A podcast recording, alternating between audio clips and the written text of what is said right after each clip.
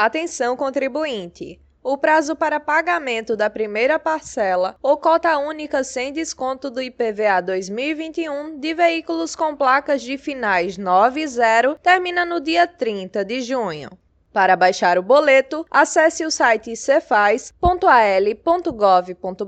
no espaço do contribuinte. Em seguida, basta escolher a opção IPVA e depois emissão de boletos, informando o Renavan e a placa do veículo.